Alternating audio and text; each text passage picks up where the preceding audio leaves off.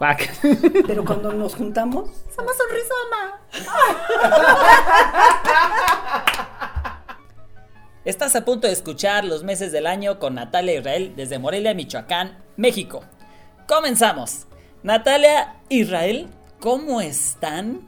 Yo muy contento porque ya estamos terminando nuestra tercera temporada de los meses del año con Natalia Israel, nuestro último episodio de la tercera temporada. ¿Cómo están el día de hoy? Natalia, ¿cómo estás?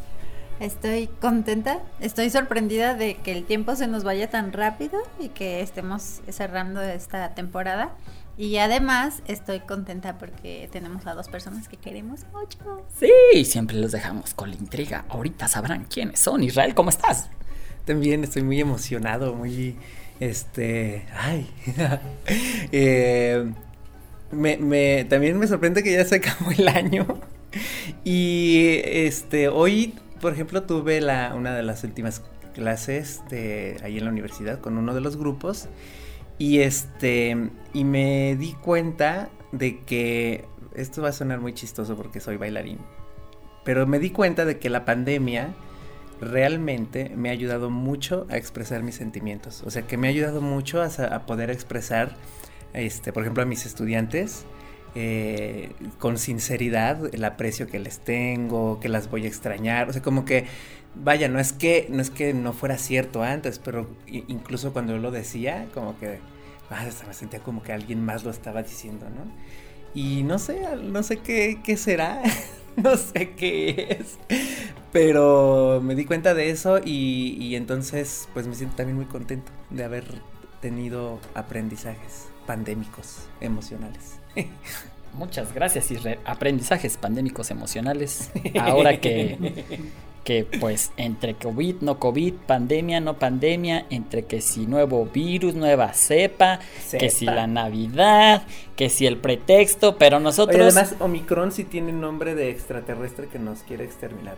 El Omicron. el Omicron, el Omicron. da miedo, da miedo el Omicron. Oigan, vamos a cerrar nuestra tercera temporada con esta pregunta que nos ha estado acompañando a lo largo de todos estos episodios. ¿Quién o quiénes nos ayuda a ordenar nuestros universos, ¿cierto? Sí. Y algo que me gustó muchísimo, que, lo comentabas creo que en, el episodio de Alejandra, eh, bueno, cuando Alejandra Olvera nos acompañó, ¿quién, quién mm, cuáles son esas estrellas que, van conformando la constelación, ¿no? Y se me hizo tan bonita esa imagen, ¿no? Porque entonces cada vez el cielo se va haciendo más grande, más grande y, se hace un universo tan lleno de estrellas que es bonito reconocer que unas siguen brillando mucho, otras por la vida misma de la estrella se van apagando, ¿no? O a lo mejor tienen un trayecto que está girando por otro lugar que no alcanzo a verlo, pero ahí sigue eh, en mi constelación y lo que lo que dijo hoy Alejandra, que está buenísimo, que también te lo había escuchado a ti, Natalia, el, no podemos salirnos de este mundo, por lo tanto estoy respirándote, estoy respirando Israel, Israel está eh, eh, eh, conmigo, y bueno, pues ahora en, este episodio nos vamos a respirar con quiénes, quiénes están acompañándonos, Natalia, ya dinos, por favor. Nuestras mamás. Tenemos a nuestras mamás, y yo digo nuestras porque yo ya soy el hijo putativo de las dos, ¿eh? Ya, ahí adoptado más no poder. Natalia, presenta a tu mamá. Bueno, mi mamá eh, es una caricatura, este, con los pelos chinos, con lentes, que sonríe mucho, que dice groserías, que está chiquita, chiquita, flaquita, flaquita. Y que tiene algo que a mí me impacta así y que admiro un montón y es que no para de sorprenderse. Y eso a mí se me hace así como digo, mamá, ¿en serio te sorprende? Sí, sí le sorprende, genuinamente todo le sorprende. Y se enamora muy rápido de las personas y eso se me hace muy bonito porque mi mamá aprende a querer muy rápido a la gente. Y pues eh, yo trato de aprenderle eso a mi mamá todos los días. Y pues, ¿qué le digo? Es la mejor mamá del mundo. Madre. ¿Y cómo se llama tu mamá, pues, para el público? Mi mamá se llama Genoveva. Genoveva, Genoveva, bienvenida al podcast. Muchas gracias. Estoy temblando. no sé ni qué decir. Empiezo como, me duele el estómago, las piernas, los brazos, los dedos. Y entonces digo, ¿por dónde empiezo? ¿O qué tengo que decir? ¿Hola? Sí, está perfecto. Hola. ya comimos pan, así que ya nos podemos ir relajando, ¿cierto? Ya, ya pasamos el susto. Ya el pecado ya estuvo. ya qué más da. Muchas gracias, Genoveva. Israel, ahora presentanos a tu mamá. Mi mamá es la mejor mamá del mundo.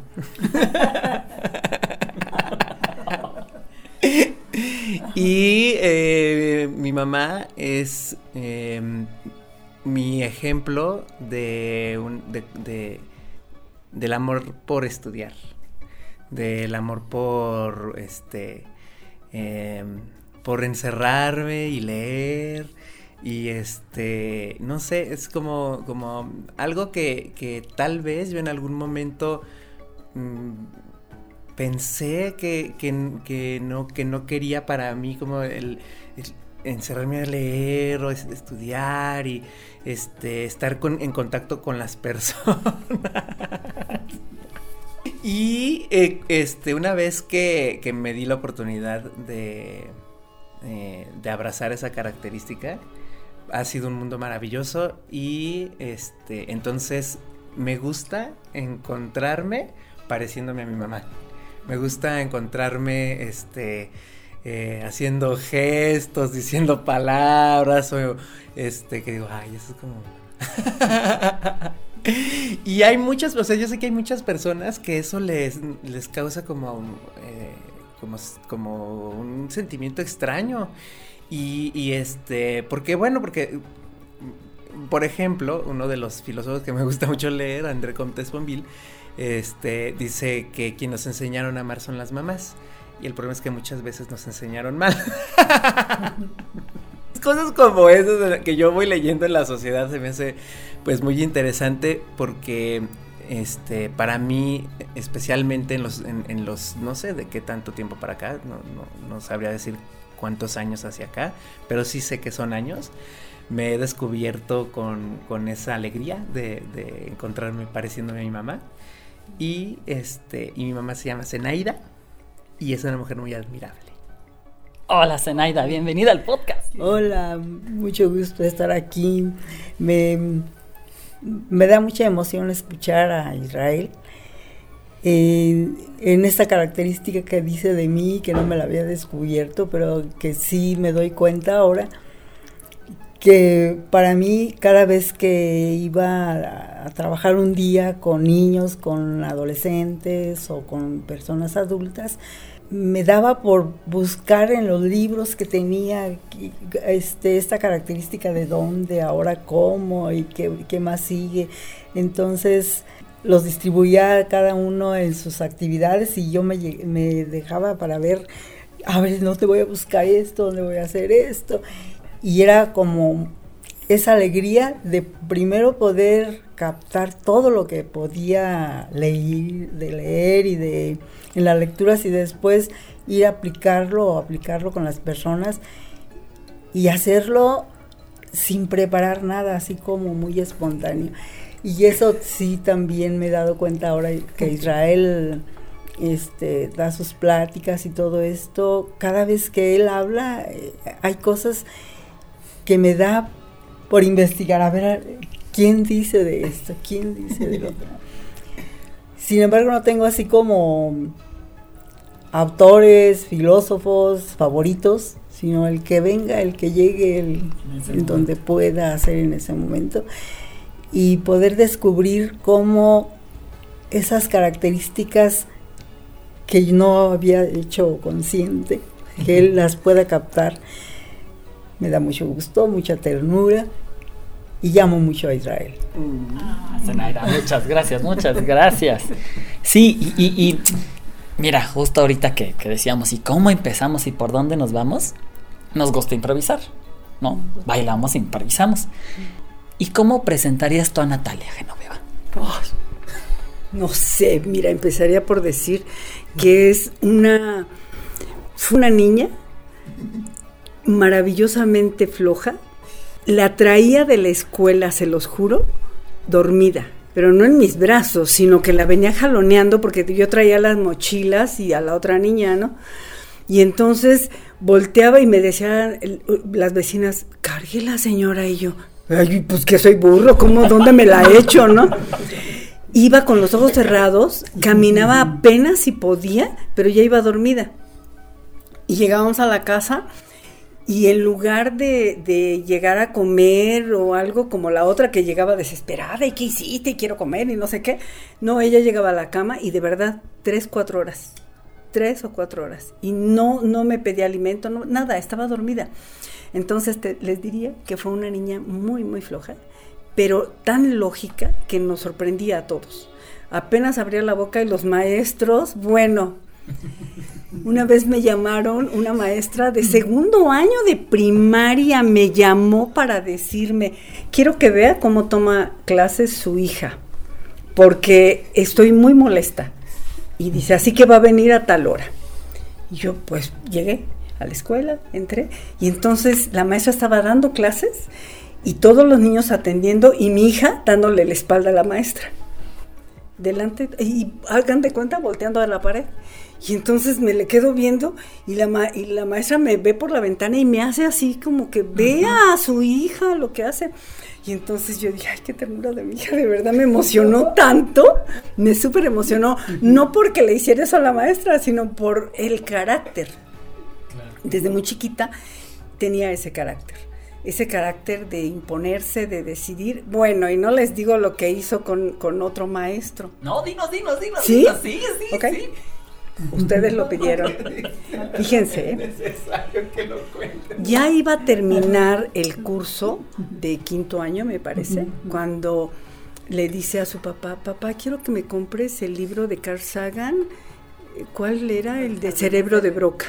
El Cerebro de Broca. Y su papá le dice, pero ahí lo tenemos. No, papá, es que lo voy a regalar. Entonces su papá le dijo, bueno, y pues se lo compró y llegó con el libro y le dijo, ¿a quién se lo vas a dar? A mi maestro. Y entonces llega y se lo da a su maestro, pero además con unos calzones que le dice, le traigo este regalo, maestro, con todo mi cariño, para que aprenda un poco. Porque le hizo algo. Fíjense que el maestro dijo,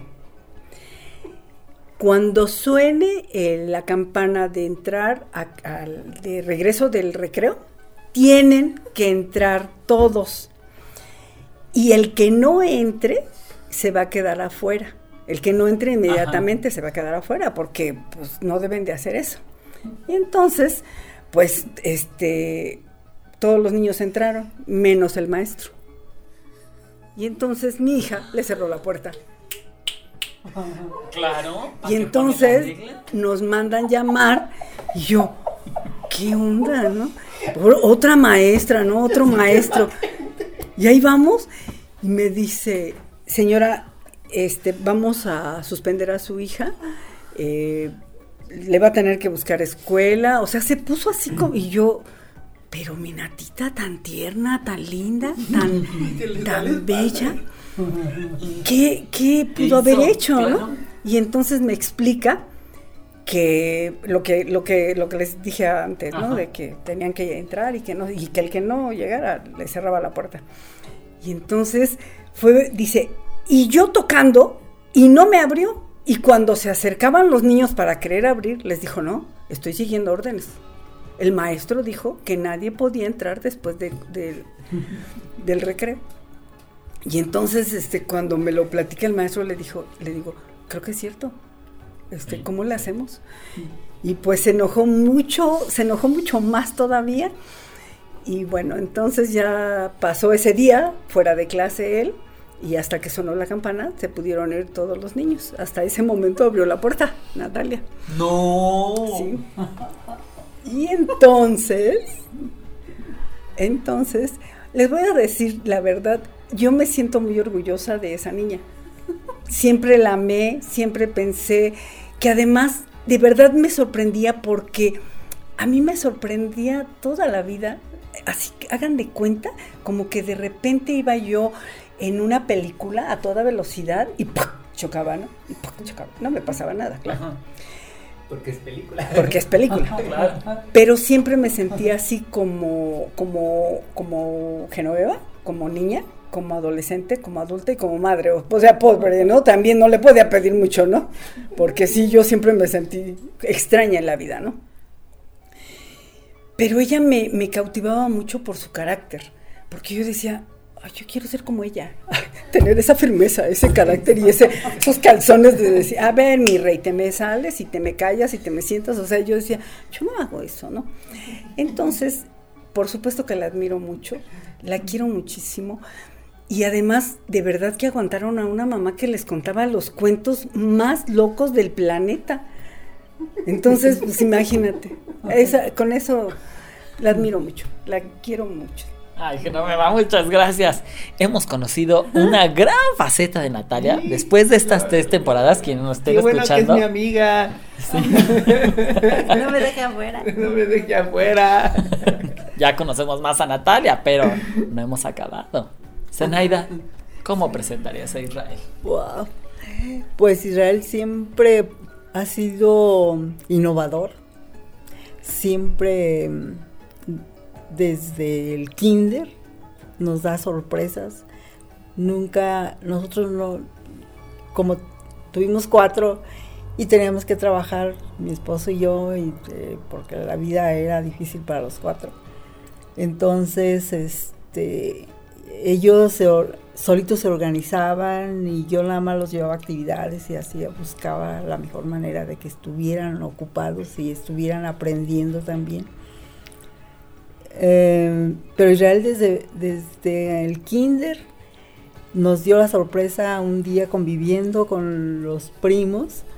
Eh, él apartado de- del bullicio de, de los grandes y los niños, y él en un columpio viendo una revista y pues yo de vez en cuando me estaba asomada a ver qué estaban haciendo todos los niños. Y llamé a mi esposo y le dije, mira, Israel parece la mera verdad, está como si estuviera leyendo, tenía cuatro años Israel y estaba en un cuento del Condorito. Y este, y nos causó pues eh, ternura de verlo ahí como eh, todos los niños jugando y él en el columpio como leyendo un libro. Y entonces fue al ratito, va con nosotros y, y dice, le dice a su papá, papá, mira, este pájaro está tonto, dice, doctor, veo el mundo al revés y él es el que está colgando la cabeza por al revés. Nos quedamos, Israel, ¿ya sabes leer? Sí, aquí dice, mira, dice, doctor, veo el mundo al revés. ¡Wow! Ya sabe leer Israel. Le digo a mi esposo, y fíjate, ya me había dicho él, ya me había dado una pista de que sabía leer, pero no se la tomé en cuenta, porque me dijo, mamá, te mandaron un, y también me mandaron un recado porque se portaba mal. Dice, mamá, te voy a tener que dar el- este recado, ahora sí, para que tú lo leas, porque está manuscrito y no le entiendo ni papa. Y a nosotros sí les, sí, sí les entiendes, sí, por eso no te los doy. Nada tonto. Sí. Y ese, eh, bueno, yo pensé, pues era un, Una puntada. una puntada de niño. Y pues el, la- el mensaje, el recado era que se estaba portando mal y que pues que me llamaban para ver qué podían hacer. Pues bueno, yo lo veía tan bien portado, a mí me gustaba mucho cómo era tan espontáneo lo que decía y con sus hermanos y todo, pues le dije a la maestra, "Mm, ¿yo qué puedo hacer? Si se porta mal, ¿yo qué puedo hacer? Conmigo no se porta mal, pero pues de todas maneras voy a decir. Y entonces como que la maestra captó que no me interesó mucho que se portara mal. Y entonces lo que hizo fue ponerlo a una actividad diferente. Entonces había niños que no sabían leer y puso a Israel para que les enseñara a leer. Les dijo, le, di- le di- le dijo la maestra a Israel, si tú los enseñas a leer, te vamos a dar un regalo. Entonces en dos semanas los niños aprendieron a leer niños que estaban ya reprobados que no- porque no sabían leer y él les enseñó a leer. le dieron de regalo, en un acto le dieron una corona y lo coronaron. A todos los niños que sabían Ah, leer. a todos los que sabían leer les daban una corona y a él le dieron su corona y le dieron además un regalo, una bolsa de dulces. Y llegó, llegaron después del colegio y ah, mamá, que el Israel y que lo premiaron y, y le dieron una bolsa de dulces. ¿Y dónde están? Los vendí. Esa característica la debía haber conservado. Eso sí me interesaba. Chihuahua la perdí. Vendió su premio. Vendió su premio, entonces ni siquiera lo probamos nosotros. ¿Premio para qué? Money, money, money, money, money, money, money. Ay, pequeño. Y toda su vida hacía cosas que nos sorprendían sin darnos cuenta. Y como tú dices, a mí también me, me llamaba la atención esa espontaneidad de él, esa forma de buscar siempre, no hacer las cosas igual que todos. Y, y para mí era fabuloso, yo nunca le prohibía que hiciera o que no hiciera. Entonces los llevaba a todos a clase y él eh, donde quería estar, ahí estaba, en donde no quería, pues no. Ellos, yo nada más llevaba por ellos, me los llevaban, como que no hacía mucho caso de los chismes de los maestros que se quejaban, yo siempre pues ese es un cohete. Les ve el chamaco. Ahí se los dejo. Ahí se los dejo. La hora de, que está con ustedes es un problema. Yo, pero mientras está conmigo es el mío. Entonces, pues creo que eso de dejarlo en libertad le ha dado al resultado porque no, no tiene un, camino ya construido, lo va buscando, lo va buscando. Y eso también me gusta mucho, que, que él hace, ha hecho su camino.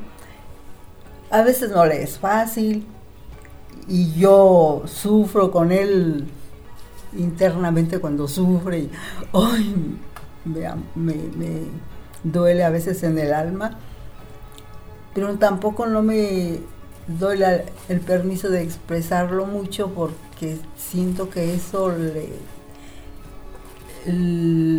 le impide seguir adelante entonces que siga aunque nos duela.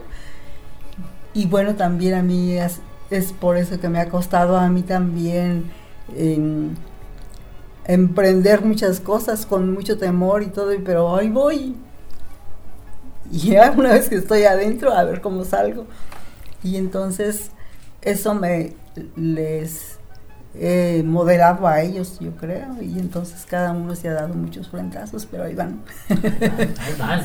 Entonces Israel ha sido cada vez que lo escucho, que lo veo, esas nuevas maneras de expresar, de decir, de hacer, me encantan y me, me inspiran a buscar también a mí cosas este, pues que no hice, pero que puedo hacer. Y ahora en este tiempo de pandemia, que ya nos quedamos solitos con mi esposo otra vez como el principio.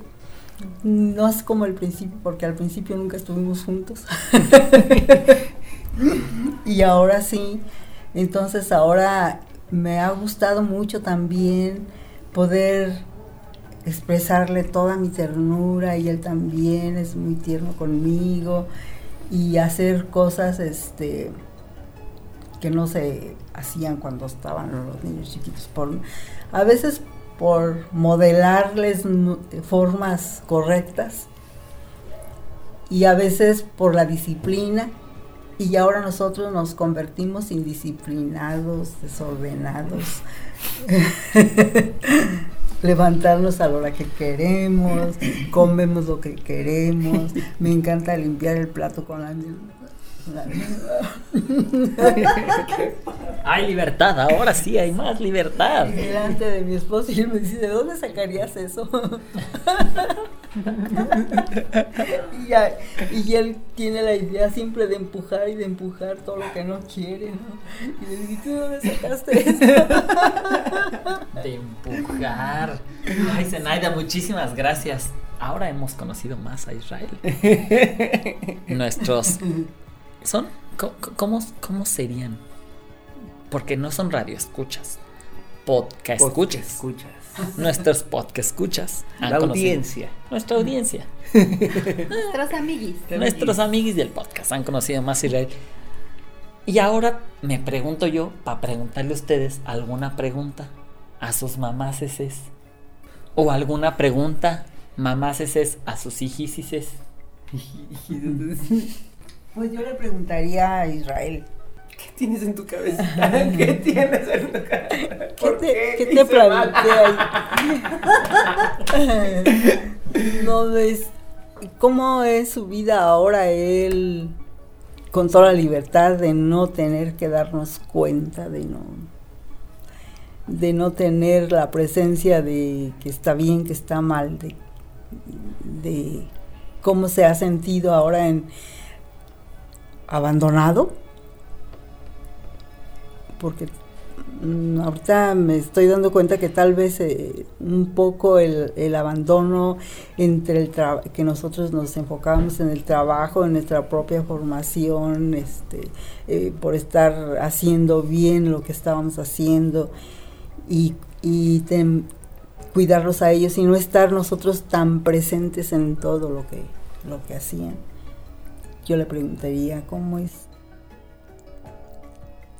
¿Cómo me puedes reprochar ahora eso? Isra. Eh, de ninguna manera, mami, porque este yo creo que cuando, cuando Sergio y yo hicimos la obra de Díptico de Orfandad, por ejemplo, que ahí fue donde volcamos toda la experiencia de encontrarnos, pues sí, como en una especie de orfandad, pero más bien en términos eh, de comunidad o de cultura o de sociedad, ¿no? y, y, sobre todo, o, o enfocándonos más en que estábamos tratando de descubrirnos como individuos y como pareja. Entonces, para mí, no sé cómo será con, con mis hermanas y con mi hermano, pero, pero para mí no fue una...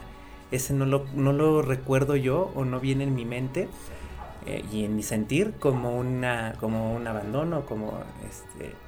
Sino incluso más bien este, como un, un ejemplo de, este, de hacer lo que lo que me apasiona hacer, ¿no? O sea, ustedes este, terminaron su carrera, nosotros ya estábamos pues más grandecitos, ¿no?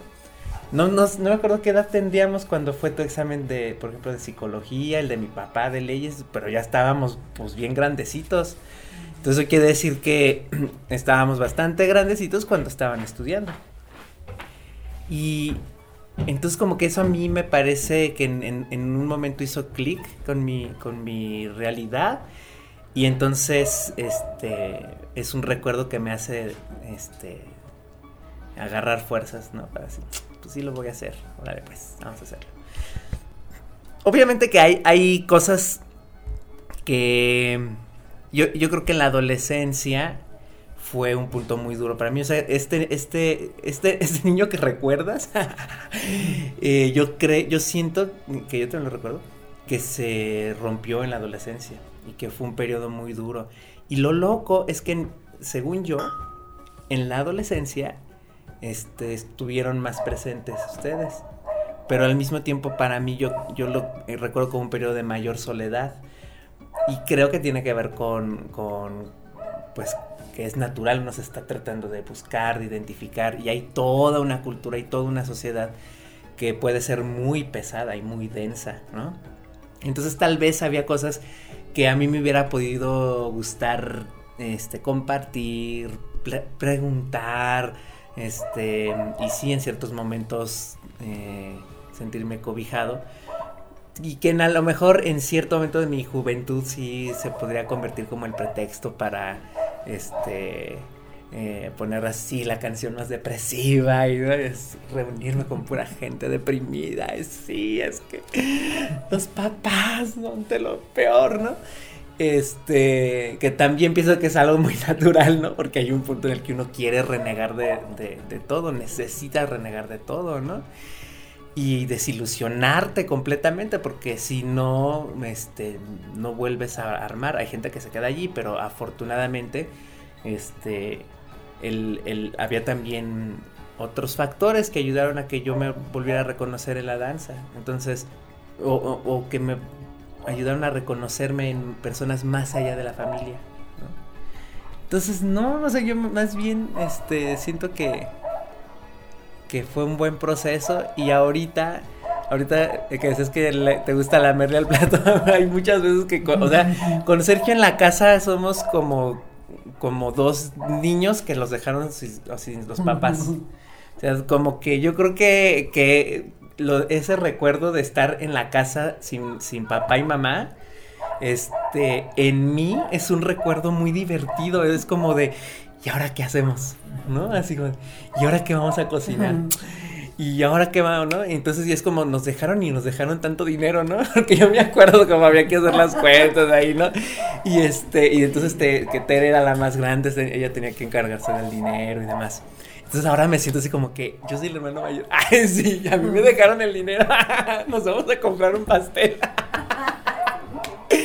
Luego también vienen las partes cuando se descomponen las cosas de la casa o qué sé yo, que sí son abrumantes y ahí sí hay que hacerlo. Digo, "Ay". ahí es donde ya no me gusta ser adulto. Pero pues no sé, es, es- es- eso es algo muy, muy divertido y, y me gusta, me gusta el adulto que soy y me gusta que tiene que ver con, este, con el proceso de familia que tuvimos. O sea, bueno, ev- evidentemente. Muchas gracias, Eneide, muchas gracias, Isra. Geno. No sé, eh, yo me quedé como pensando muchas cosas de, de la infancia de, de Natalia y de la mía, de Natalia. Y recuerdo que fuimos una vez al Chopo. Ella tenía, yo creo que ni seis años. Estaba muy chiquita. Mucho más chiquita. Bueno, digamos cuatro años, porque no lo recuerdo muy bien. Pero fuimos al Chopo a ver un grupo de danza contemporánea de Costa Rica. Entonces, este fue como una experiencia de lo más maravillosa para toda la familia, ¿no? También iba su hermana mayor, iba mi esposo y estábamos todos viendo eh, estábamos viendo desde el calentamiento de los chavos, o sea, llegamos y nos plantamos ahí y ya nadie nos movió, ¿no? No era, y hasta después era su función, pero como no sabíamos y nadie nos dijo nada, estuvimos ahí. Y fue un, un proceso muy largo y nos volteaban a ver y se sonreían, ¿no? Así como diciendo, estos locos, ¿qué hacen aquí? Pero nosotros pues, ahí estamos. Tanto. Y saliendo, saliendo de la función, eh, ya que ellos habían hecho toda su danza tan hermosa, eh, Natalia se queda de repente parada y nos voltea a ver y dice, voy a ser bailarina. De verdad, de verdad. Y fue así como muy impresionante, ¿no? Y después, y además vivíamos lejísimos en un pueblo, ¿no? En el Estado de México. Entonces, así como para ir, llevarla al, al Chopo más seguido o a Bellas Artes o qué te digo, pues nada. Pero en un pueblito cercano eh, empezaron a dar, bueno, había un grupo de música folclórica y una de danza exótica o no sé qué danza era, pues ahí las metimos, Taitiano. taitiano. Bueno, perdón, me parece como que era Sí, un poco sí, exótica, sí, ¿no? Y entonces, este, pues con eso empezamos, ¿no? Y luego también la llevamos, sí, ¿no? No sé, pues yo pienso, o sea, como que mi Es mi primer recuerdo. recuerdo. no es el taitiano. Yo recuerdo que taitiano ya estaba más grande porque hasta me acuerdo del nombre de la maestra. Yo más bien me acuerdo, o sea, sí estaba chiquita, Sí. pero no. No tanto. Ajá, sí, yo creo que yo ya tenía siete años cuando iba a taitiano. Pero cuando estábamos más chiquitas íbamos a ballet. Oh, sí es cierto. La Es cierto. Ya sí estaba chiquita, chiquita. Sí. Porque mi hermana Eli me llevaba de la mano para meterme al salón y para sacarme y me ayudaba a poner las Sí. zapatillas. ¿Y entrabas tú solita, vale? No, Eli y yo. Ajá. Todos lo hacían juntas siempre. Sí. Bueno, es cierto. Pero bueno, a mí lo que me impresionó es esa, eh, les repito, el carácter que tiene, Sí, ¿no? sí, sí. El de, tan- como muy determinante, ¿no? Y voy a ser bailarina y pues yo ni siquiera por pensar que lo había dicho fue que las empecé a llevar a talleres, sino porque pues como que yo decía que, que, que hagan otras cosas, ¿no? Y empezaron también con, con violín y la otra con guitarra, ella empezó a estudiar violín, en fin. Y Casi fueron... ibas a ser Olga Brinsky. Solo me faltaron las curvas. No hablemos así. Pues me encantó muchísimo toda esa, esa situación que vivimos. Ay, es broma, ¿eh? Esa situación que vivimos de, de, de cómo tomaba ella unas cosas como con una solemnidad tremenda, con una seriedad, con una, un compromiso, porque además cuando al maestro, aquella, que no sé si lo van a pasar así completo, pero es, fue cierto, cuando le entregó el libro, le dijo para que aprenda más cosas, para que se instruya, para que sepa lo que hace con los alumnos. Y, y yo, ya, ya, Natalia, por favor, ya no le digas para que sepa nada, por Dios. Entonces sí me parecía que, que, decía unas cosas bien tremendas, ¿no? Muy, muy, muy tremendas. Entonces, de verdad que, pues para mí, yo creo que para la mayoría, ser mamá fue todo un aprendizaje. Toda una, porque además, a pesar de que fueron seguiditas, pues casi dos años se llevan, eh, cada una tenía, tiene una personalidad muy diferente. Y entonces es bien curioso porque tú no eres la, la misma mamá con los, con los hijos. Eres una mamá con una y una mamá con el otro, porque sí, de verdad son diferentes, aunque sean de la misma familia y todo eso que decimos son diferentes. Y entonces, eh, yo creo que también hace rato que mencionaba tu mamá Israel, me pareció tan bello eh, cuando dijiste que la libertad que se les dio, y yo creo que se fundamenta mucho eh, su manera de ser en esa libertad que vivieron. Yo puedo también comentar eso, vivieron una libertad impresionante, podían dormir, podían jugar, bueno, a veces fui medio exagerada yo, eh, que quería que jugara, que saliera, pero le encantaba estar ella, con ella, ¿no? Eh, y la otra pues bien vaga y entonces yo le decía, pues vete con ella, ¿no? Vete con ella, aprende a montar al burro y aviéntate del árbol y aviéntate del lodo, porque la otra se divertía y nunca quería entrar a la casa. Entonces yo, yo la veía tan seria y yo decía, ¿qué estoy haciendo mal, no? O sea, no soy una buena madre, ¿o qué pasó ahí, no? Y eso, pero poco a poco me fue enseñando que cada una era diferente y que yo como mamá pues ahí la, la, andaba librando, ¿no? Como que por acá tenía que ser de una manera y por acá de otra manera. Entonces, pues pienso que eh, algo que, quisimos hacer como familia, Ricardo y yo, este, fue acercar libros, acercar música, este, algo que yo no comprendo es la música. Me gusta mucho la música, pero yo no puedo distinguir, por ejemplo, una voz si es grave o no es grave, o si es, entra un piano o si entra una guitarra, así de ridículo tengo el oído. Entonces, como tengo un oído absolutamente ausente, ¿no? Este, Ricardo nos, nos, ponía, no me acuerdo qué día, veíamos, aparte del programa de Cosmos, que no nos lo perdemos, eh, ópera en el Canal 11. Entonces Ricardo se emocionaba y mis hijas también. Y ya oyeron no sé qué y ya vieron que entró tal instrumento y pues yo así como que boom, modestamente me paraba y me iba, ¿no? Porque yo no oí nada, ¿no? O sea, Mejor ponga fútbol. No tampoco. no, tampoco. No llegué a eso, no llegué a eso, no, no, no pude tampoco, ¿tú crees? Pero sí me parecía bien tremendo cómo ellos podían hablar entre los tres Ajá. acerca de la música y que del tono de voz y no sé qué. Y se podían quedar horas. Y Ricardo, en broma, les traducía. A veces sí les traducía este, la ópera tal. Y a veces era eh, puro relajo, ¿no? Les inventaba la historia, ¿no? Y entonces yo, pues, modestamente me retiraba. Me iba por otro lado y ya me ponía a leer porque decía, ay, la música no es para mí, ¿no? O sea, de verdad no se me da, ¿no? Pero eh, recuerdo esas partes en donde ellas, y, y, Natalia en especial, pues, porque estamos hablando de ella, se metía mucho en su vida, en su, en su persona, y se podía abstraer por horas, ¿no? Y yo decía, ¿qué estará pensando mi hija? ¿Qué estará? Porque podía quedarse horas en la cama, este, dormida, o hojeando libros, pero no hablaba, ¿no? No era así de que, y bueno, ya se fijaron que yo hablo mucho. Ah, pues ella no lo hacía. Entonces a mí eso me sorprendía mucho, ¿no? Porque yo decía, ¿y ella por qué no está hable y hable? Y la otra, pues sí, hablaba un montón igual que yo, ¿no?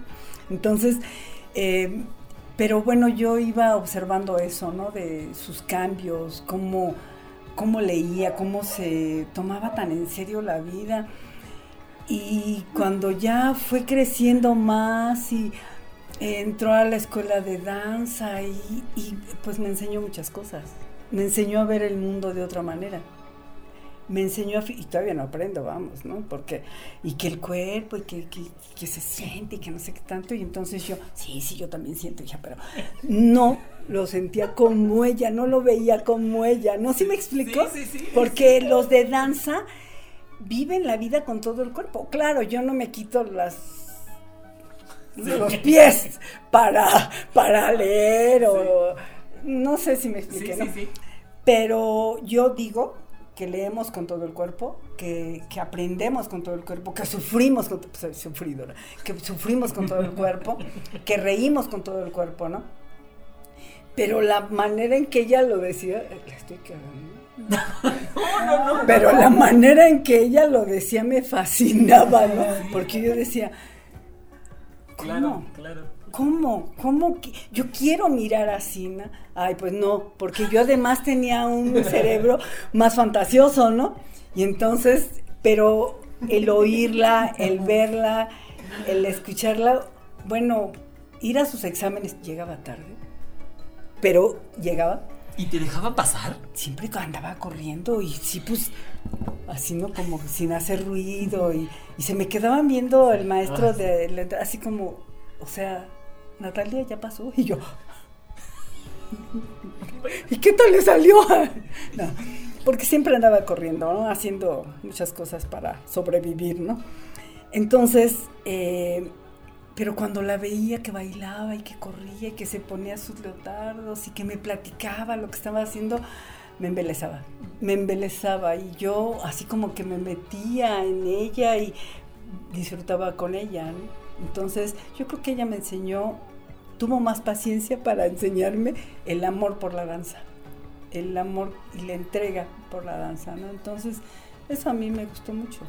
O sea, lo disfruté mucho y disfruto mucho su compañía. Nosotros conversamos muchísimo. Hace rato que dijiste, ¿qué pregunta le harías? Dije, ay, qué- me le he pasado haciéndole preguntas toda la vida. Y apenas hablamos ayer y apenas hablamos así, ¿no? O sea, hablamos mucho, muy seguido, aunque no estamos juntas ya ahorita. Hablamos por teléfono y a veces son horas, ¿no? De que, y ya leíste este libro, ya no sé qué, y me ilustra mucho, me ilustra mucho, ¿no? Me, me hace ver también, y, y sigue dándome como esta, esta visión un poco más diferente, ¿no? Ella es muy aterrizada, más y, y yo así como que, y no, ¿eh? Pero sí me pasa que como que me viajo, ¿no? Y entonces ella cuando habla me centra. Y yo, oh, muy bien, Natalia, muy bien. Mi mamá es espacio liso y yo soy espacio estriado. Pero cuando nos juntamos, Somos un rizoma.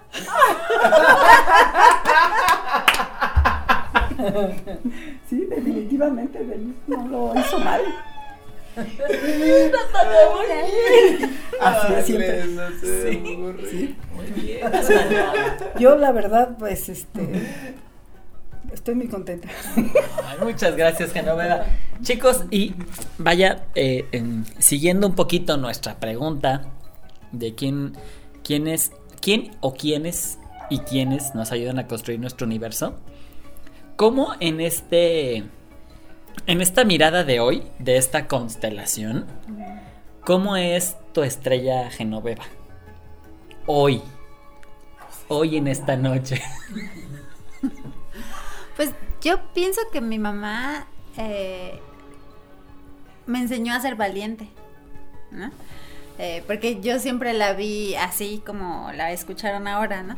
Que es muy lúdica, es muy narrativa, este, y es muy tiene un pensamiento muy diverso, ¿no? O sea, también tiene esta capacidad de pensar en muchas cosas y de ponerle atención a muchas cosas y, siempre la vi así como en mi, en, en mi infancia, ¿no? Eh, que estuvo siempre al pie del cañón este, apoyándome en, en las clases, ¿no? Que nos llevaba a las clases de danza y que además también nos hacía mucho hincapié en que no teníamos que hacer nada que nos lastimara, este, que no teníamos que hacer nada que, no nos gustara o así. Entonces había como esta onda de sí ser muy disciplinada al llevarnos a los talleres, pero también había como mucha libertad al decir, no, pues no, ¿no?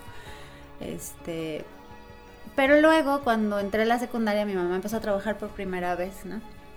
Y este, y yo la veía como era tan valiente de hacer cosas que le ponían muy nerviosa. Entonces yo, algo que, que, que últimamente pienso de, de lo que yo le he aprendido a mi mamá, obviamente muchísimas cosas, ¿no? Pero esta parte de decir, qué miedo, pero lo voy a hacer, es algo que se me hace muy bonito, ¿no? O sea, porque pienso, mi mamá es mi valentía, o sea, es mi, mi estrellita de la, de la valentía, ¿no? De decir, pues estoy chiquita, estoy flaquita, tengo muchos nervios, pero lo voy a hacer, ¿no? y entonces, este, pues eso, ¿no? Y, y bueno, pues además de, de lo que dije al inicio, ¿no? De que es una persona que sabe querer a la gente, y eso también se me hace muy bonito. Mm, Muchas gracias, Natalia Isra. Hoy, justo con esta imagen que vimos, la luna y la estrella. Tan bonita.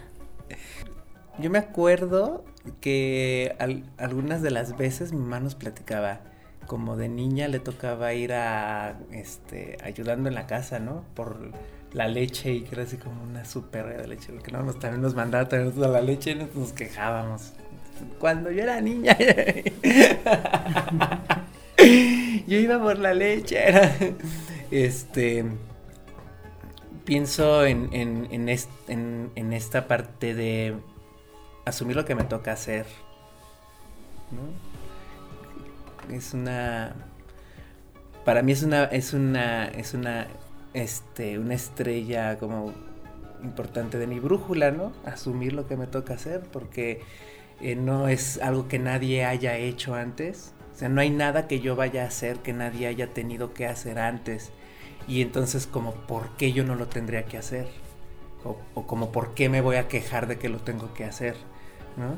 Y para mí es importante porque encuentro o me percibo que, este, pues que soy muy caprichoso. O sea, como que hay cosas que no qui- quisiera tener que hacer y, y las quiero hacer a mi tiempo además. Y eh, bueno, eso pues me ha, me ha puesto pruebas este, duras en la vida. Eh, mm, justo por ejemplo en, a nivel de las instituciones, ¿no? Ahorita traigo mi, mi- mi- mi lucha interna con que este, este asunto de lo académico me, me, me da tanta flojera, me da mucha, mucha pereza y me siento como adolescente este, otra vez ahí con las estructuras sociales, ¿no? De que, y tengo que hacer mis textos muy formales porque si no, no me los aceptan y tengo que hacer como mi, un montón de cosas que, que, que, este, que me, que me, que me encapricho, pues, ¿no? De, de decir, pues la voy a hacer a mi tiempo, fíjate. y, este, para mí entonces mi mamá representa eso, bueno, mira, este, hubo quien tuvo que ir al- a recoger la leche al, siendo una niña muy pequeña, cargando litros de leche para ayudar en la casa. O sea, nada de lo que hagan no lo ha hecho nadie. Y entonces no tendría por qué quejarme tanto, a lo mejor poquito, pues. Este. y lo que hay que hacer, pues hay que, hay que hacerlo, ¿no? Este. Y, y es una cosa que, pues al final de cuentas, eh, me permite gozar después de más cosas, ¿no? Gozar de otras cosas de la vida, gozar de otros espacios de la vida. Entonces, eso, eso creo que podría ser. Muchas gracias, Israel. Muchas, muchas gracias. Oigan, yo sé que podríamos seguir, hacer incluso cuatro episodios más. Tantas historias, tantas preguntas, tantos libros, tantas estrellas. Oye, y, y- y además nuestros papás se llaman Ricardos. Sí, loco. Oh my god, tu papá se llama Ricardo Natalia y tu papá también se llama Ricardo. Oh my god. Tus esposos se llaman Ricardos ambos. dos. Miren. Nos conectaba corazón. Mucha coincidencia, mucha coincidencia en el podcast.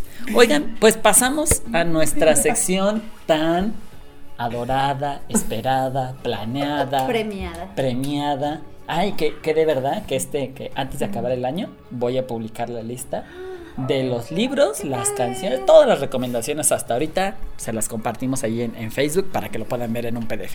Así que pasamos a nuestra sección de recomendaciones. ¿Les parece si empezamos por libro? Es un libro que apenas voy a empezar a leer, ¿eh? o sea, apenas, lo vi en la feria, es, es- que también este libro lo vi en la feria del libro y me llamó mucho la atención.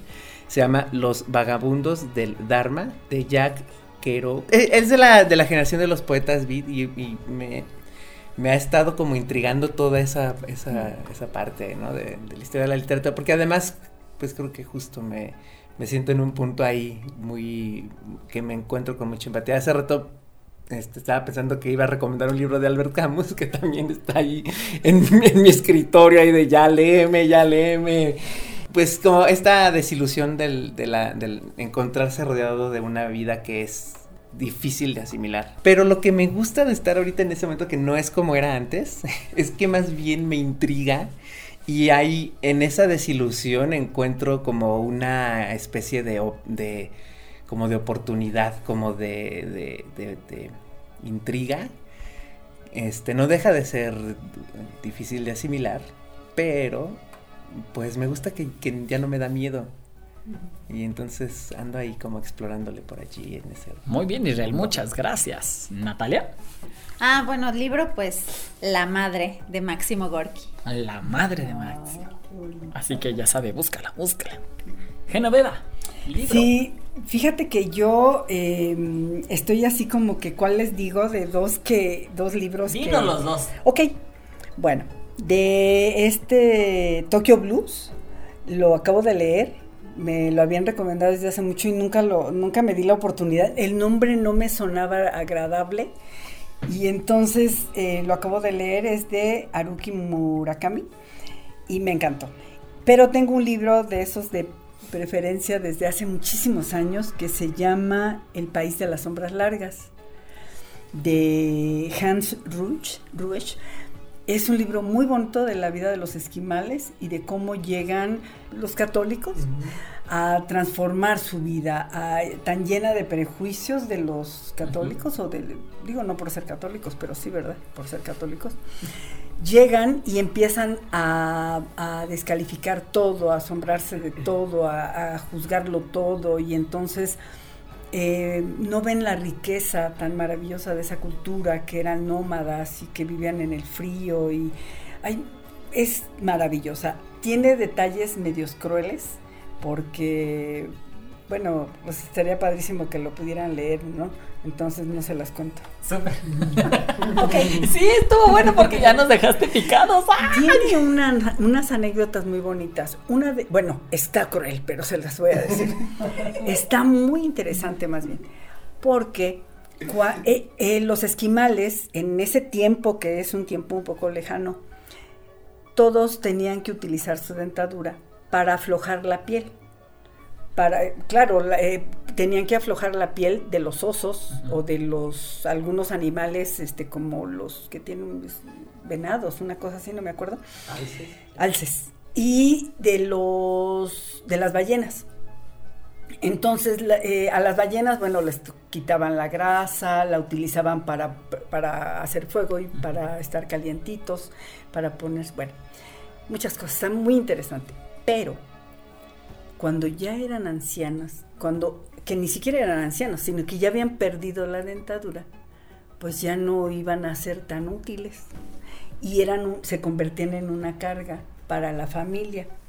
Entonces lo que hacían es que las llevaban a un, al bosque, si estaban cerca del bosque, los llevaban al centro del bosque para que fueran comidos por los, por los lobos o por, por los osos. Por eso dije que no era amable, ¿eh? no era agradable, pero es una anécdota de ese libro que me encanta.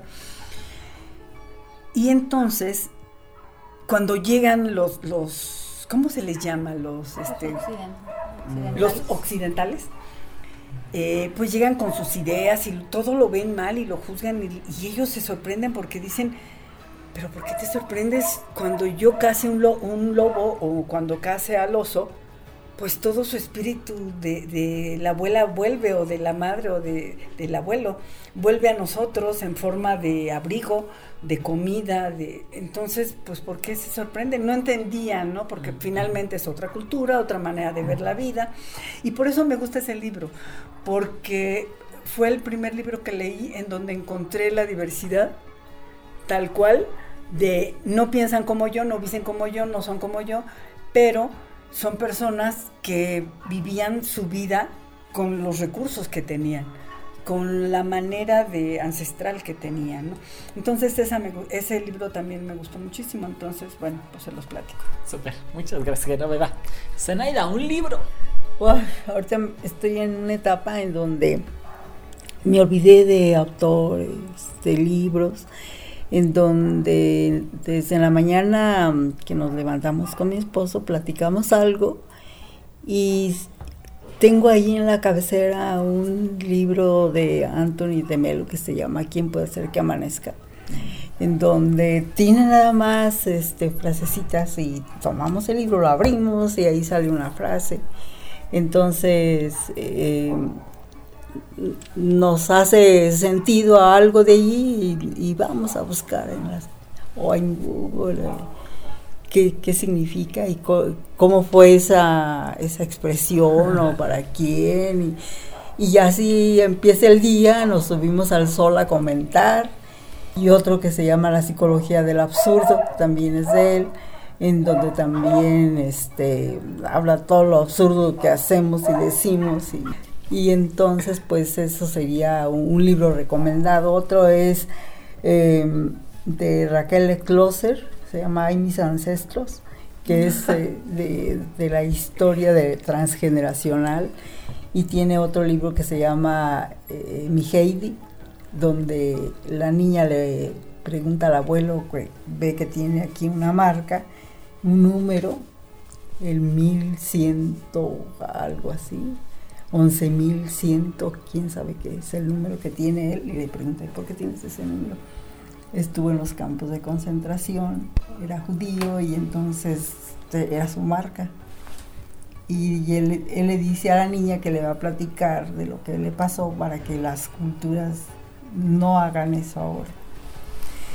Entonces esos son los que Andan comentamos, hablamos con mi esposo todos los días. Súper. Uno de esos. Muchas gracias, Zenaida. Muchos, muchos libros. Así que ¿Y tú? Es, es diciembre. No, yo voy a dejar con los que. con estos están más que bien. Diario de Nueva York, no me acuerdo de quién. Es un. Luego les paso el dato, no me acuerdo el autor. Pero vayamos ahora con canción o música. Yo Sí, les recomiendo Herlum de Björk. de Bjork. Super. Búscalo en Spotify. Yo les recomiendo Sissy That Walk de RuPaul. Para que baile en este diciembre. Genoveva, música. Sí, fíjate que acabo de descubrir apenas hace muy poquito a una cantante. eh, ahorita no me acuerdo muy bien de dónde es ella, no me acuerdo si es de Colombia, pero se llama, ay, tampoco ya se me olvidó. Marta Gómez, Marta Gómez. Y tiene varias canciones muy bonitas. Una se llama Las manos de mamá o algo así, o Las manos, y otra se llama La raíz, diferente a la de Natalia Lafourcade, Ajá. por supuesto. Pero están hermosísimas, nos llevan hacia otros mundos a valorizar a estas mujeres que se levantan tan temprano y que la cocina y que el cafecito para los demás, ¿no? Y que llenan la, la casa de, de vida, ¿no? Super. Búscala en Spotify. Sí la va a encontrar. Zenaida, música o canción que te Guau. acuerdes. Pues ahorita la única canción que traigo en la mente de todo el día es una que nos eh, levantamos cantando con mi esposo en el sol, tomando el sol, que los dos cantamos y este, según nosotros muy de ópera. Todos dicen que es mentira que te quiero.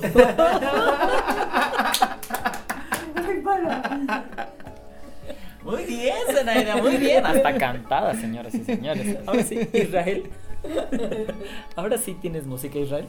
Yo pues mi, mi Spotify dice que, que este año la canción que más escuché fue la de Faz Gostoso de Madonna.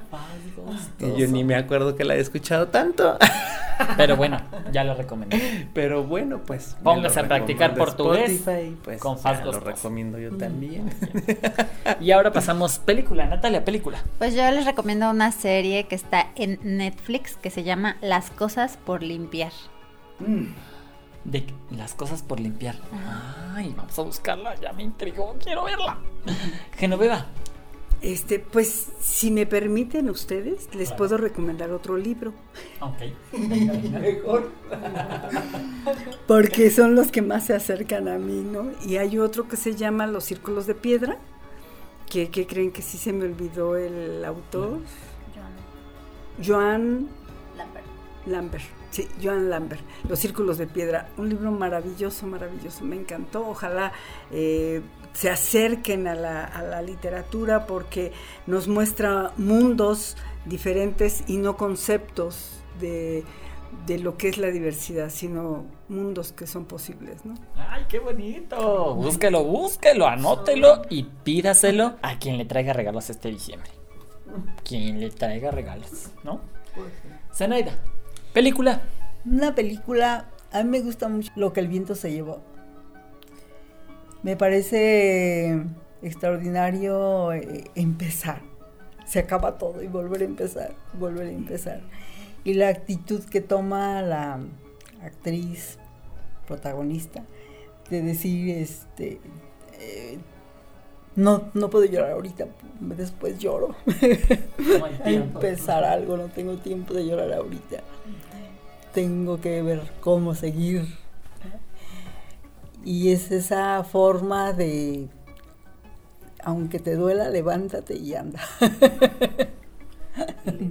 Así que ya sabe, búsquela. Búsquela porque si no la ha visto, pecado. Y ya pecamos con el pan, ya no podemos pecar más. Israel, película. Lo que el viento se llevó también es mi película, de mis películas favoritas. Muy ahí controversial la cosa en estos tiempos de que pues está el asunto de se está tratando de, de evitar los estereotipos y demás, pero pues bueno, las cosas hay que verlas eh, su también des- desde su época, ¿no? Pero yo quiero recomendar la serie de Misa de Medianoche, que está en Netflix. Y está muy interesante. Porque me gustan mucho todas esas historias este, así tenebrosas. Y esa además tiene una fotografía fenomenal, una ambientación, el arte, la banda sonora, La las actuaciones, la dirección de actores. Es un agasajo esa película. Y pues ya de paso se linkean a otra película que me gusta mucho que este, se llama Solo los, am- los amantes sobreviven, que también es una cosa ahí de, de- de vampiros, pero me parece que es una mu- metáfora muy interesante de cómo, este, pues si te falta el amor, no, la vida pierde el sabor a vida, ¿no? Entonces eso se me hace muy interesante. Entonces, esas dos cosas, Misa de Medianoche, una serie, o Solo los amantes sobreviven, este, que es película. Súper. Búsquelas en Netflix, quizá encuentre las dos. Yo les recomiendo la sexta temporada de All Star de RuPaul. Porque RuPaul en estos 13 años me ha enseñado, uy, uy, de gestión, de relaciones, de creatividad y de muchas cosas más. Así que se la recomiendo, ya está en Netflix. Y algo más que queramos recomendar, algún podcast. Bueno, yo les quiero recomendar el Seminario de Investigación de Danza de Michoacán, que nos pueden seguir a través de Facebook. Empezamos hoy, así que a lo mejor no lo van a ver en vivo. Todo depende cuánto me acelere yo para publicar este episodio, pero puedes seguir eh, las transmisiones diferidas y escuchar las investigaciones de los hacedores de danza del estado de Michoacán. Somos alrededor de 15, 15, 15 investigadores, investigadoras, investigadores. Es igual. Investigadoros. Doros. Investigadoritos. Investigadoritos. Así que, Investigadorilocos. así que sígalo por la Secretaría de Cultura del Estado de Michoacán o búsquenos en nuestros perfiles y lo más seguro es que ahí va a encontrar linkeado estos cinco días que se pone buenísimo. Natalia. Pues yo les recomiendo que salgan a ver el cielo y se imaginen en dónde están ustedes y se imaginen todas las otras estrellas que componen su constelación porque en realidad no somos solos, no somos individuos, ¿no? Somos parte de un conjunto. Y es muy bonito el ejercicio que nosotros nos aventamos a hacer en esta temporada. Y como lo disfruté mucho, lo he disfrutado mucho, pues les invito a que ustedes también lo hagan y se imaginen cuáles son las estrellas que les ayudan a componerse a ustedes mismos, que les ayudan a hacer esta constelación y que les ayudan a comprender y disfrutar el mundo, porque creo que en mi experiencia y en mi opinión de eso va, ¿no? De tratar de disfrutarlo y de disfrutarlo así como somos, ¿no? Este, durmiendo mucho o alocándonos mucho o lo que sea que seamos nosotros, como aprender a disfrutar y abrazar eso que somos y a los demás también. ¡Ay, qué bonito! Así que vaya, vaya. Y hágalo, por favor, por dos. Genoveva. Pues eh, yo creo que coincido tanto con Natalia porque no solo por la época que estamos viviendo o que se acerca, que es, el fin de año, sino que en todo momento abrazarnos a nosotros, voltearnos a ver en nuestras necesidades, en nuestros gustos, en nuestros deseos y saber disfrutar de eso que somos nada más, de verdad. No, no, no tengo otra cosa que decir más que gracias y qué bueno que te conocí. muchas gracias, que no me va Israel. Yo les recomiendo eh, tomar té. Porque es muy rico tomar el té. este, me gusta la idea del té, eh, que a mí me gusta atascarme con los sabores, pero el té siempre me empuja a eh, ser más como disfrutar sin que sepa tan fuerte algo. Y creo que a veces eso es importante, ¿no? Aprender a, disfrutar lo que parece que no sabe tanto, este, porque te conecta, o bueno, lo que me gusta de tomarte es que te, regresa al presente, ¿no? Entonces mientras estás adivinando el sabor, también empiezas como a prestarle atención a cómo estás, cómo te sientes y por eso. Tómete. Tómete. Namaste. Namaste. Gracias, Isra. Zanaida, ¿algo más? Pues me gusta mucho la recomendación de Natalia porque es lo que mm, esta pandemia nos ha hecho hacer con mi esposo, disfrutar en la mañana la salida del sol, que es lo primero que salimos a tomar sol. En tenemos un pedacito de azotea, pero ahí en ese pedacito recibimos mucho sol. Em, ver que hoy en tal maceta es la florecita que ayer estaba, hoy abrió y que hay muchas flores y de muchos colores y las otras que no le pone mucho, no le pongo mucha atención y de repente brotan ahí. Eh, y sentir el calor del, del, solecito en la mañana, disfrutar eh, el abrazo solar con mi esposo. Eh, en la noche, ahorita antes de dormir, lo primero que hacemos es ver y subir cómo está la luna, dónde va, si la alcanzamos a ver, si hace, y cómo está el cielo y esas estrellitas que conforman, que siempre busco porque mm, mi mamá buscaba siempre las dos estrellitas juntas que, que se llamaban tú y yo. Entonces buscar dónde están ahora las esas estrellas, dónde está tú y yo ¿Dónde está la constelación de Orión? El cinturón no lo encuentro. y buscarnos, divertimos mucho un rato buscando las constelaciones. Y eso nos, no sé, me siento tan impregnada con, mi esposo y, desde ahí, este, ¿dónde está Israel y Sergio? Bendiciones, eh, Tere, Eric, Rica y Azucena y su familia, May, em, mis amigas, mis tíos, mis primos, en qué lado están, Ana Teresa, Betty. Betty.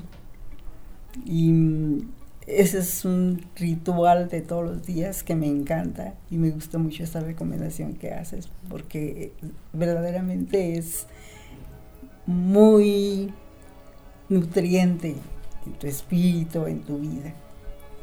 Zenaida, muchísimas, muchísimas gracias. Qué bonito. Oigan, yo les quiero recomendar. Ahorita me acordé. Y si no lo, si no lo escribo, no lo leo. Y si no lo leo, no me acuerdo. Vean la película Kung Fu Panda, la 3. La vi el domingo, ayer. Uy, a quedé así, anonadado. Y me encantó una frase muy linda que le dice el maestro Apo.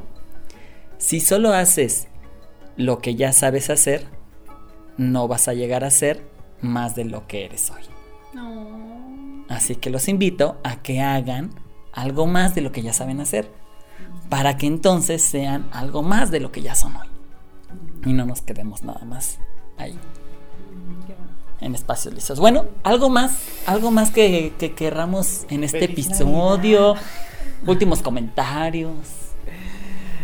Pues darle gracias a nuestras mamás porque eh, aún en nuestras eh, cuarentonas vidas nos siguen haciendo segunda.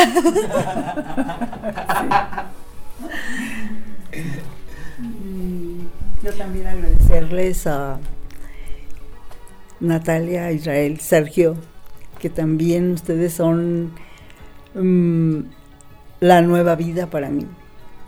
Y ahora algo nuevo en relación que lo que tenemos en común con nuestros hijos y ahora contigo, esposa de Ricardo. Esposas de Ricardo. Y pues muchas gracias por esta oportunidad. Me siento muy agradecida, muy a gusto, muy contenta. Y quisiera que esto se prolongara mucho tiempo más. Ay, muchas gracias, vida. Pues yo también nada más darle las gracias a ustedes, a cada uno de ustedes, a mi hija que la adoro, a ti Sergio que de verdad sí te siento muy cercano, Ah. Israel muchas gracias, Zenaida muchas gracias y que ojalá este podcast sirva para algunas personas, no sé, acercarse unas a otras un poco más, no sé, ojalá sirva de algo. Lo de ustedes yo lo disfruto mucho, pero ahora que estamos ella y yo, yo Claro. digo, ojalá lo escuchen también y la pasen súper bien. Muchas gracias, muchas gracias, Genoveva. Irra, Eh, muchas gracias, mamás. muchas gracias, este, porque también mm, esta eh, búsqueda que nosotros luego decimos de que hay la horizontalidad en los procesos creativos. Este, y no sé qué tantas cosas ahí anda uno poniendo en los, en los este, panfletos que hace uno pues para agarrar estatus. Eh, pienso que es una práctica que, que, que puede suceder en más niveles, en este caso en el familiar. Y eh, yo reconozco mi lugar, hablando de constelaciones, reconozco mi lugar en mi familia, algo que me costó trabajo. La anécdota que no les contó mi mamá es que luego yo me emberrinchaba, porque siempre he sido muy berrinchudo. Y yo decía que yo había nacido primero. Soy, es, es la broma, en la familia la broma de, de él que, porque yo decía que yo na- había nacido primero. Este, lo digo muy sonriente, pero era todo un drama, ¿eh? Era todo un drama decir que yo nací primero. Reconozco mi lugar, pero al mismo tiempo reconozco que eso no condiciona que este, hay una posibilidad de horizontalizar nuestro, nuestra plática, nuestra, nuestras experiencias y eso, este, ahorita que mi mamá preguntaba de cómo, pues, este, si podría existir alguna especie de reclamo hacia esa infancia y demás, pues eh, esta horizontalidad a mí me permite asimilar y trascender si, en algún momento hay, hay heridas, hay raspones, porque pues las relaciones humanas son así escabrosas, pues también, también, ¿no? Este, y eh, pues es importante como sociedad y como familias sanarnos.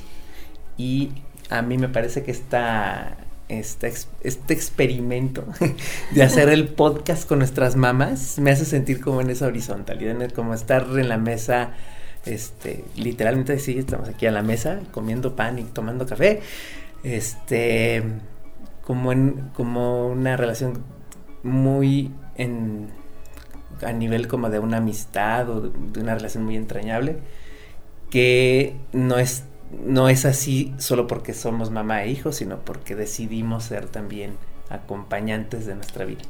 Gracias. Muchas gracias Israel, Natalia, muchísimas gracias Genoveva, muchas gracias Zenaida, muchas gracias. Yo le mando saludos a mi mamá porque me gustó esta imagen de Alejandra. Mi mamá está por todos lados, ¿no? Incluso está en Genoveva porque Genoveva y yo ya convivimos y la parte de mi mamá ya convivió contigo. Entonces le mando saludos a mi mamá y despidámonos del podcast. Adiós. Adiós. Acabas de escuchar los meses del año con Natalia Israel desde Morelia, Michoacán, México. Síguenos en las diferentes plataformas: Spotify, iTunes, YouTube, Facebook, Anchor, Evox y mucho más.